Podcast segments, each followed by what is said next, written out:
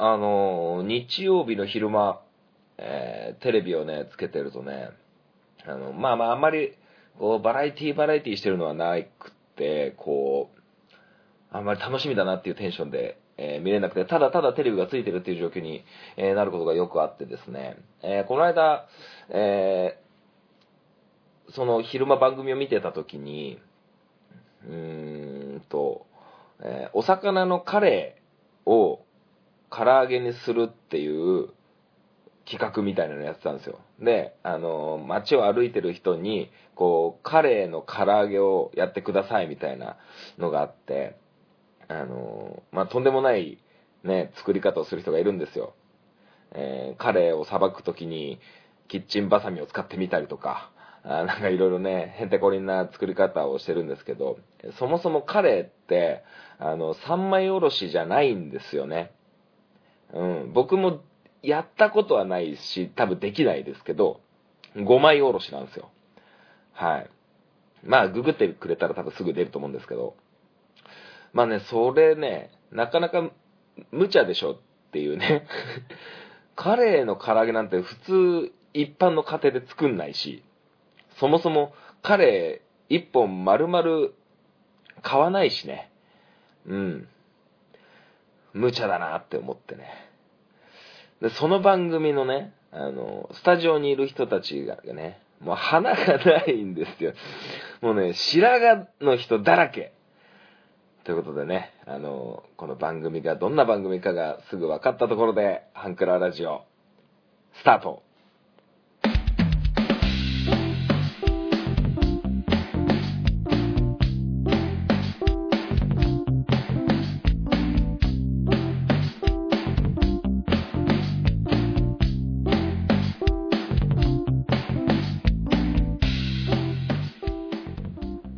トポッドキャスティングハンクララジオ MC を務めます本マッチでございます。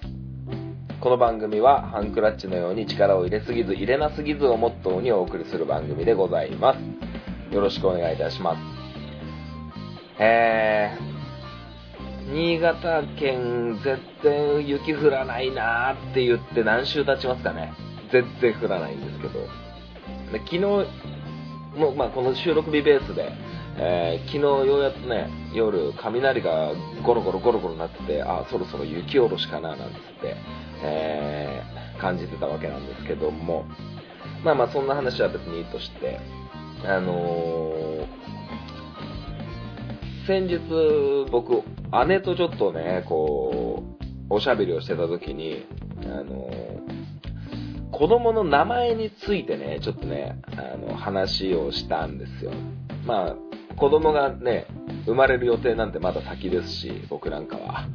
先ですしって言うともうできたことになってんのかな。あの、まだね、そういうことじゃないんですけど、あの、名前つけるの難しいよなっていう話になって、で、姉はですね、僕の姉貴は、あの、漢字3文字使うんですよ。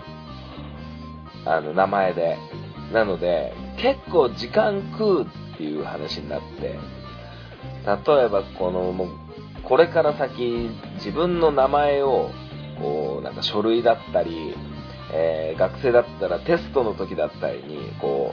う書くと思うんですけどそのわずか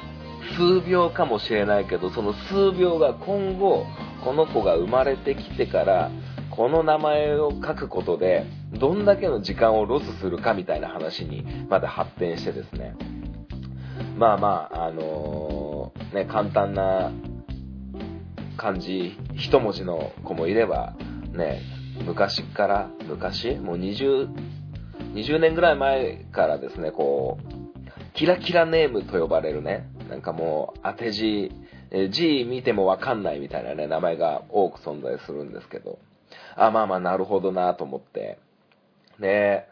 まあ僕もね、あのー、数多くの子供たちにサッカーを教えてきて、まあ、へんてこりな、へんてこりなって言ったら大変失礼ですね。すいませんでした。あのー、まず読めない名前があるし、あのー、漢字、この漢字何年生で習うのみたいなね、のとかあって、まあ最近だと差し支えない感じで言うと、あの獅子の獅、獅子座の獅子の死っていう字を使ったりとか、あの、まあ、書けないですよね。あまあ、あと、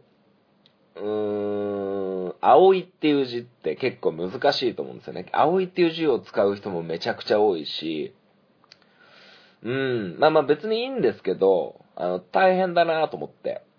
はい。まあ昔はね、どんな漢字書いたんだったっけな。楽、音楽の楽に、あの、磨くっていう字で、ラマとかね。ラマですよ、ラマ。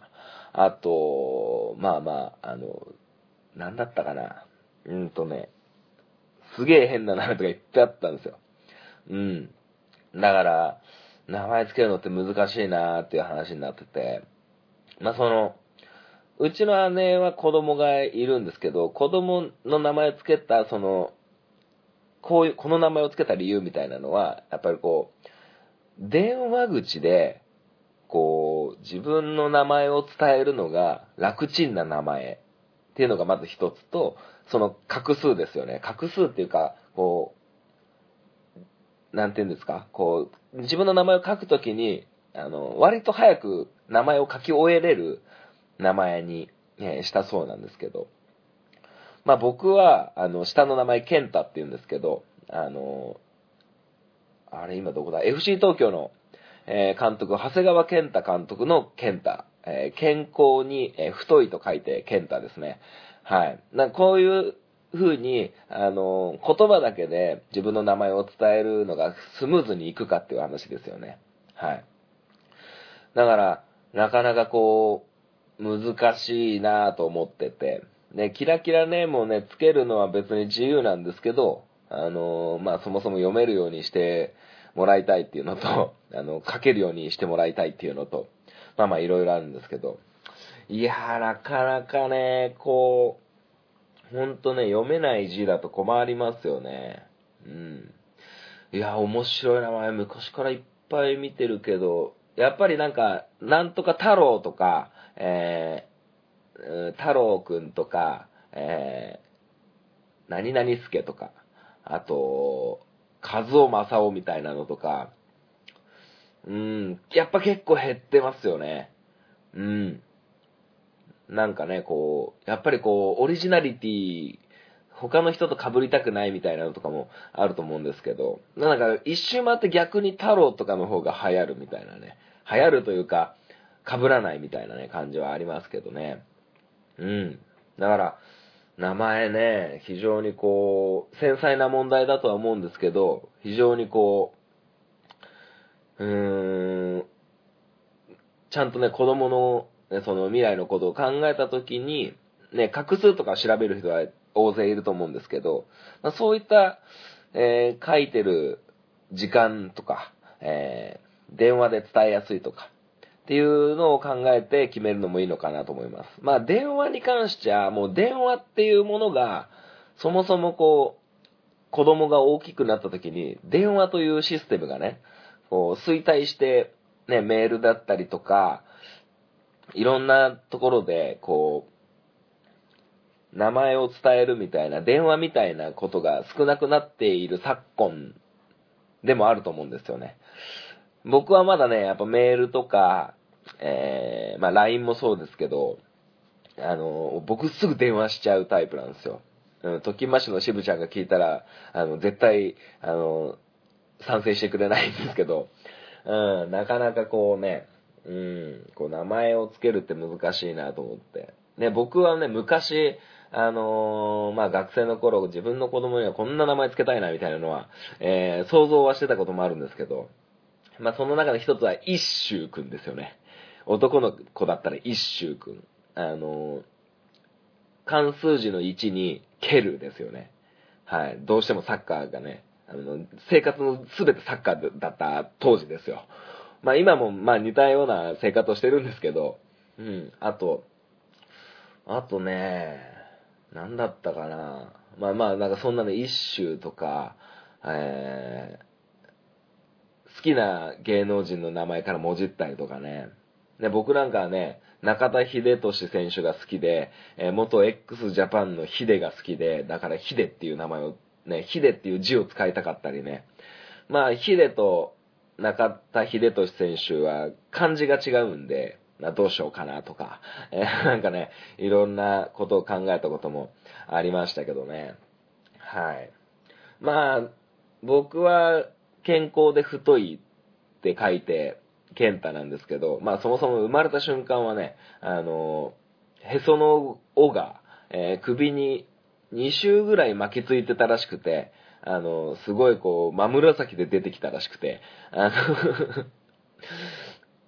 で、まあそういうのもあって健康にね、太く育ってほしいみたいなことがあったのかもしれませんけどね。うん、まあ、生まれてからは入退院を繰り返し、はい。えー、退院して、なんだ、水暴走かなんかで退院したその日のうちに、なんか、縁側みたいなところから落っこちて、腕を怪我して、えー、同じベッドに舞い戻るみたいなね、あの、ミラクルを起こしたことがあるらしいんですけど、まあまあ、なかなかね、こう、いざね、こう自分の、えー、名前を、こう、考えたときに、えー、自分の子供にどういう名前を付けるのかなっていうのは、非常に、え、難しいし、あの、興味深いし、楽しみでもあるかなと思います。まあ、その、姉貴と話してて、やっぱりこの姉貴は僕はものすごくリスペクトしている人で、えー、そのね、名前とか、その、まあ姉貴も、姉貴はこう、まあ学校の先生まがいな、えー、ことをしてるんですよ。まがいって言うと、なんか偽物みたいですけど、まああんまりこう言っちゃう、良くないらしくて、あの、この辺は伏せときますけど、うん、だからなんか、そういうこう考え方とかっていうのを、あの、すごくこう、感心するところがあってですね。あの、まあ、ちょっと話は変わるんですけど、あの、先日僕の実家に猫がね、2匹いるんですよ。はい。あの、黒猫2匹いて、えー、1人は、えー、ひじき、えー、1人はのりっていうね、なかなかこう、面白いネーミングだと思うんですけど、えー、名前を付けたのは他でもなく僕の姉貴なんですけどね。はい。細い黒猫はひじきで、ちょっとまん丸とした猫は、黒猫は海苔っていうね、えー、海産物をイメージした感じなんですけど。まあ、ちょっと先日、そのひじきちゃんがね、ちょっと、えー、他界してしまいまして、はい、非常に寂しくなってきたなと思います。ね、なんか、どうなんでしょうね、兄弟なのか、えー、海苔はまだ健在なんですけど、まあなんか外でね、喧嘩してきてね、体中もボロボロなんですけど、あの、ひじきが死んでから数日経って、やっぱりちょっと元気ないっぽいですけどね、なんか。うん、いつも一緒にいたね、黒猫二人の兄弟だったんですけど、なんか、寂しそうな感じをしてると、えー、母から伺っております。はい。まあだからペットに名前つけるにしかり、えー、自分の子供に名前つけるにしかり、えなかなかこう、難しいところだと思うんですけど、まあ、今後ね、こ、このラジオを聴いてくださってる方で、えー、子供や、えー、ペットや、えー、ネーミングをするっていう、えー、ポイントに立った時には、えー、電話で伝えれる、伝えやすい、えーえー、漢字で書きやすい、読みやすいっていうのを、えー 選んでもらえると、えー、学校の先生や、え、クラブのコーチとかは、え、非常に助かりますよという、え話でございますね。はい。まあまあまあ、今ね、そうそう、あの、ペットの、ペット専用の仮想場とかもあるらしくて、なんかね、すごいですよね。昔はそんなこと多分絶対なかったと思うんですけど、やっぱりそういう需要があるんでしょうね。そういうのでビジネスが生まれるっていうのはね。まあ、あのー、友人の言葉を借りれば、えー、何か困ったことが、困ったことを感じた瞬間がビジネスチャンスだみたいなことをね、えー、僕の友人はよく言ってましたけどね。はい。まあ、僕が今困ったことと言ったらそうですね、えー、うん、仕事してないってことでしょうかね。はい、以上です。以上ですって感じですね。はい。まあまあ、そんな感じで。あ、困ったこと、そうだ。あのー、業務連絡、業務連絡っていいのかな？直接連絡するしろやって話なんですけど、あの、チャンソエさんにちょっとお願いがあって、あのー、また今度ちょっと直接、えー、連絡しようかなと思うんですけど、この、今これオープニングのトーク、えー、タイトルコールから、えー、この番組は、えー、力を入れすぎず入れなすぎずから始まって、メールに行きましょうって終わってるんですけど、この終わったタイミングに、ちょっと音楽、BG 入れれるかなと思って、えー、入れれたらなんかこう、すっきり終われるかなって思ってるんですよね。ね。で、頼むばっかりで、僕、チャンス屋さんに何にもしてあげれないなと思って言っててですね、なんかこう、うまいことこう、ね、チャンソーさんはこう、音楽を生み出す人ですから、あの、うまくね、こう、この番組でこう、宣伝するなりとか、いろいろ協力できたらいいなと考えてますし、あの、ぜひね、こう、チャンソエさんにこう、もらってばっかりじゃなくて、あの、世の中ギブアンドテイクですから、えー、何かこう、協力したいなと思ってますので、えー、チャンソエさん、この番組聞いてたり、えー、僕の連絡行ったら、なんかちょっとこう、前向きに検討していただきたいなと 思っております。それでは、メールに行きたいと思います。で、ここですよ。ここに、ここに、なんかこう、なんか、いい感じの、なんかこう、話がピューンって、なんか、オチみたいな感じの、オチみたいな感じの、まあ、そんな感じのね、まあ、チャンスさんもね、特勤マッシュリスナーですから、その辺はうまいこと、あの、僕が想像してるのを汲み取ってくれるんではないかなと思って、こうね、えー、勝手に言ってます。すいません。それでは、メールに行きます。アプローチラジオ。この番組は MC のケンとリョウの同級生2人がお送りする雑談ポッドキャスト番組です。皆様の日常にどんどんアプローチしていきたいと思いますので、お便りお願いします。月曜日夜9時配信中。今のところ毎週配信していますので、お時間のある方はぜひお聞きください。アプローチラジオのケント、りょうでした。あなたの心にアプローチ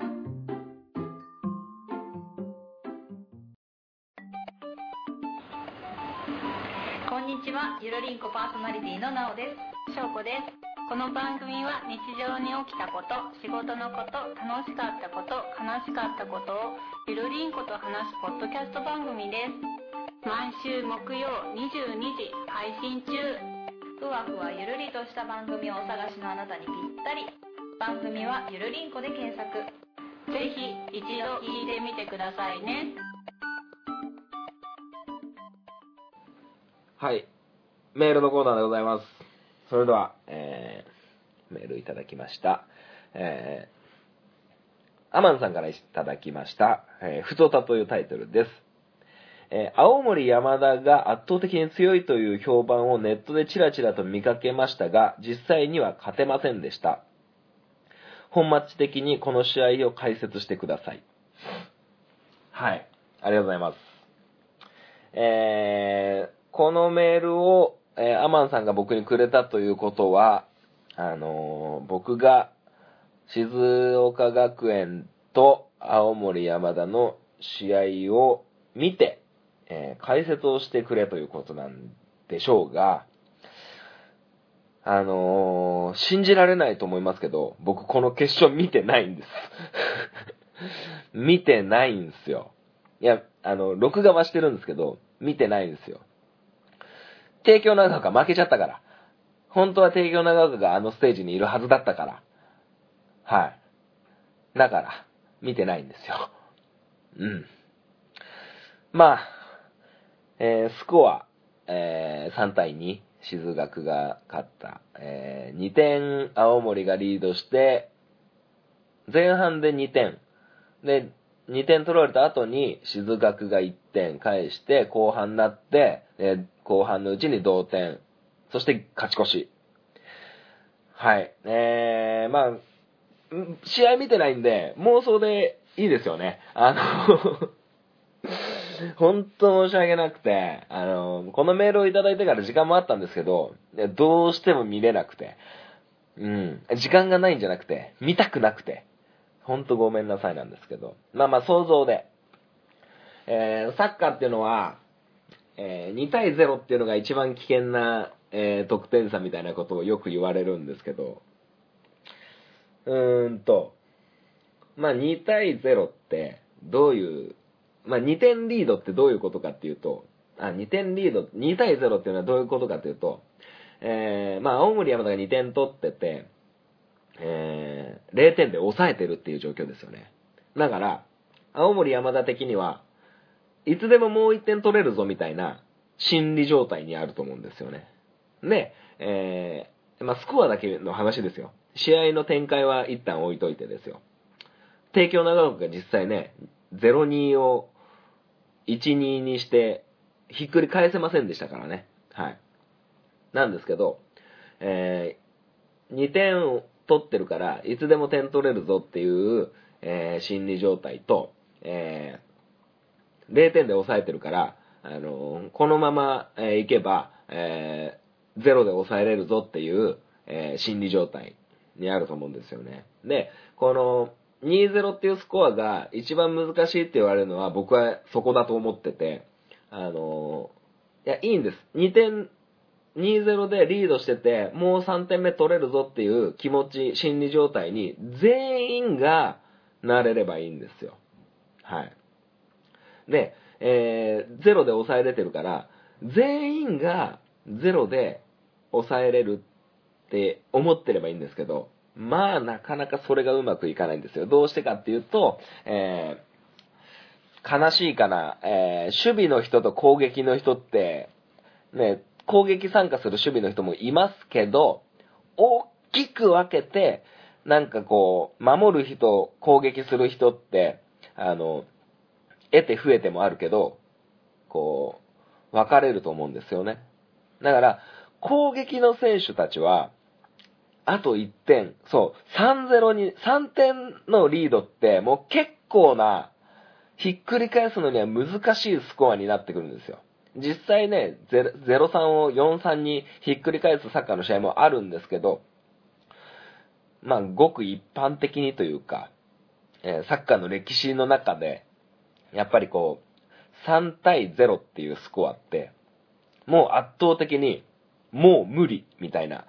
感じになるんですよ。だから、2-0の試合で、攻撃の人たちは、あと1点取って、とどめを刺したいんですよね。はい。ね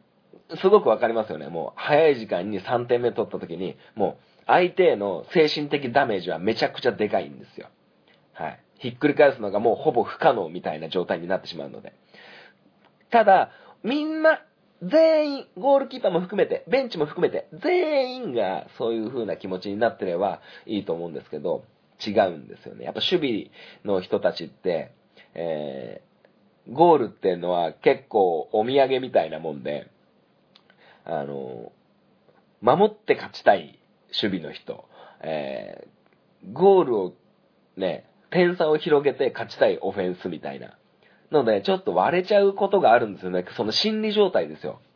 心理状態。まあ、プレーはね、プレーに関してはフォワードの人も守備するし、えー守備の人も攻撃参加するんですけど、気持ちの面では、あの、守りたい、守りきりたいっていう守備の人たちと、えーとどめを刺しに行きたいっていう攻撃の、えー心理状態のこのギャップが、ものすごくこう、不安定になるんですよ。このギャップがあればあるほど。やっぱそこにね、付け入られちまうと、2-1に、えなった時に、やべえやべえってなるんですよ。やっぱり。で、え、さらにね、その2-0から2-1にされちまった時に、そのギャップがさらに広がるんですよね。やっぱり守りきりたい。っていう守備の人たち。いやもう、絶対にも点差を広げて勝ち切りたい。押し切りたい。そういう心理状態が生まれるんじゃないかなと思ってます。はい。ただ、あの、これはリードしてた側の心理ですよね。で、あの、攻撃側は、あの、1点取ってるっていう経験があるんで、もう絶対ここからは点取れないっていうことじゃなくなってるんですよね。さっきまでゼロだったけど、抑え込まれちまってたけど、1点こじ開けれた。この調子でいけばもう1点いけるぞ。守備の方はね、全員が同じ気持ちになれますよね。あと1点取れば。やっぱこの心理的な、あの差はかなりあったと思いますよ。2-0でリードしてるっていうのは。だから、ゲーム展開として、えー、同じスコアでも2対2になる瞬、なる、なり方 ?2 対2になり方が大事ですよね。うん、うん、2対2になり方。そう。青森山田が2点リードして、2点ひひっくり返して追いついたっていう静学。心理状態は違いますよね。青森山田が1点取って、静岡学園が1点取って、えー、静岡学園が1点勝ち越して、青森山田が1点取ってっていう2対2なら、結果は違ってたでしょうね、きっと。うん、なんか言ってることわかるかな。まあそういうところなんじゃないかなと思います。ましてや、プロのサッカー選手ですら、心理的なそういう気持ちを全員、ピッチの11人、ベンチメンバー、監督、サポーター含めて統一できないのに、高校生ができるわけがないんですよ。だからこういうドラマが生まれちまうんじゃないかなっていう妄想です、僕の。うん。なんてね。なんでかって試合見てないんでね。すいません、本当に。そういうことなんですよ。そういうことなんですよじゃない。そういうことだと僕は思うなーっていう話です。はい。ありがとうございました。えー、もうね、本町 FC で喋れやって話ですよね、これね。はい。えー、続きまして。えー、トンボさんからいただきました、ふつおたですというタイトルです。えー、本町さんこんばんは。トンボです。遅くなりましたが、明けましておめでとうございます。明けましておめでとうございます。おめでとうございます、本当に。えー、高校さす、えー、時を戻そう。えー、高校サッカー選手権が終わりましたね。えー、本当は準決勝が終わった段階でメールを送ろうと、えー、途中まで作成したのですが、すぐに決勝があったので、それが終わってからの方がいいかなと思い、このタイミングになりました。いやありがとうございます。本当にそんなことまで考えていただいて。はい。えー、ちなみに作成途中だったメールは、準決勝で残念ながら帝京長子高校が負けてしまいましたが、えー、最後までどうなるかわからない好ゲームでした。えー、2-0は危険なスコアとはよく言ったものです。ほら、ほら、ほら。ね。2-0って危険なスコアって言うんですよ、やっぱり。え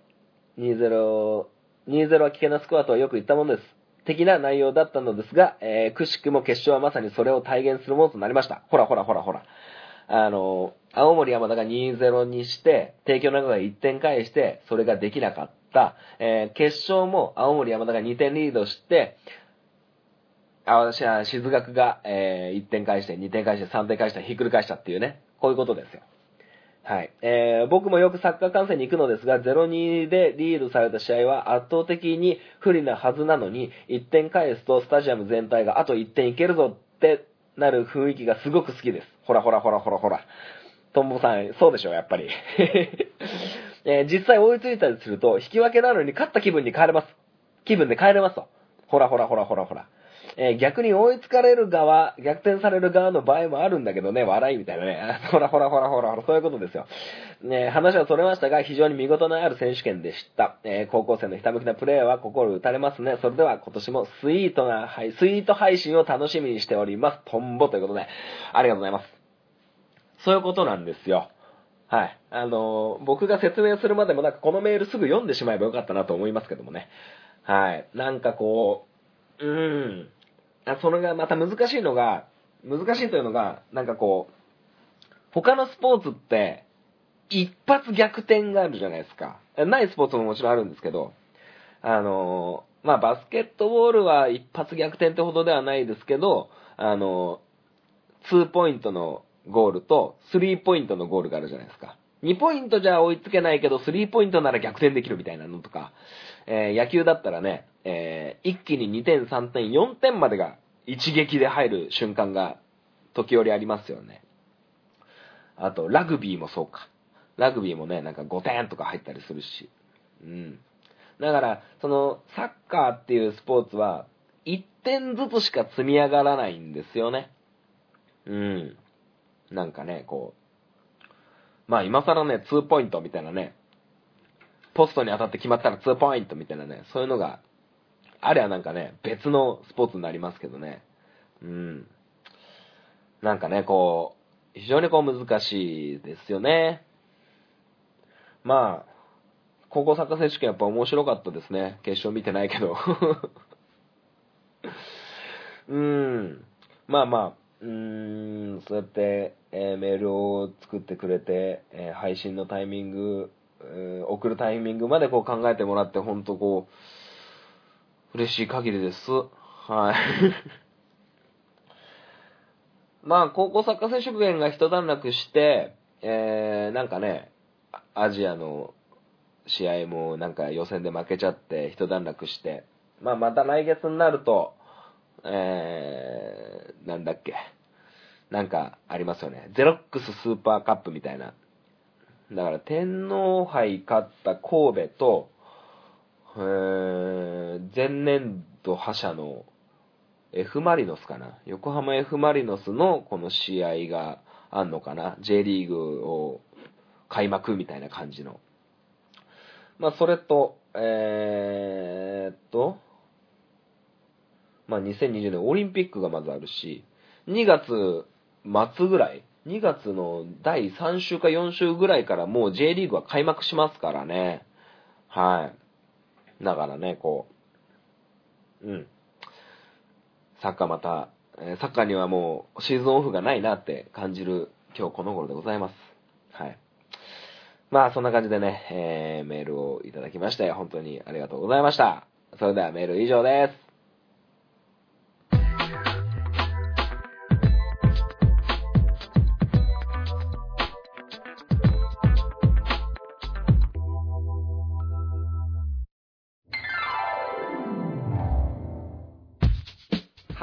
ラジオでは皆様からのご意見、ご感想をお待ちしております。メールアドレスは、ハンクラ .h2u.gmail.com です。スペルは、hankura.h2u です。h2u の2は数字の2です。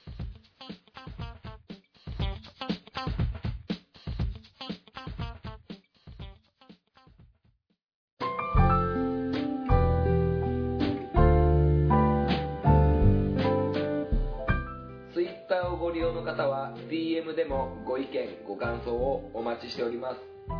ハンクララジオで検索してみてください。ハッシュタグ、ハンクララジオでのツイートもお待ちしております。ハンクラはひらがな、ラジオはカタカナです。みんなでフォローして盛り上げていきましょう。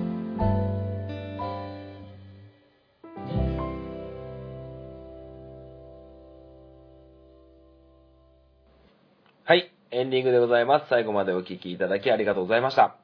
えー、この番組では皆様からのメールを募集しております。はい、えー、本町 FC 今日はお休みというか、もう、メールのところで大体なんかサッカーっぽい話したから、まあ今日はいいかなと思って。いいでしょ、大体。あのー、なんか近々ね、あの、一人で喋ってるくせに50分近く喋ってるんでなんかね、もう、たまにはこういう時もあって、ええんちゃうの思いまして。はい。まあまあ、えー、そんな感じでございます。で、あのー、キムタクがだいぶこう、ね、メディアでこう取り立たされて、まあ、ソロアルバムがね、発売されたとか、えー、年始にね、3夜連続でキムタクの映画、えー、テレビスペシャルみたいなのがあって、えー、マスカレードホテルと、えー、教場、えー、前編後編みたいな、えー、感じなのと、えー、で、最近では、えー、マクドナルドの、えー、CM で、えー、ちょいマックしてくるわ、みたいなのがありますけども、はい、さすがです。さすがでございます。マジでキムタク最高。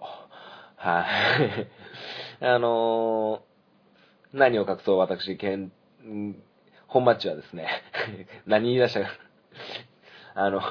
仕切り直しまして、えー、何を隠そう私、本マッチはですね、えー、キムタクが大好きでございます。えー、古くからこの番組を聞いてくださってる方は、えー、よくわかってるかなと思いますけど、キムタクが大好きです。はい、えーキムタクが出る、えー映画、えードラマは、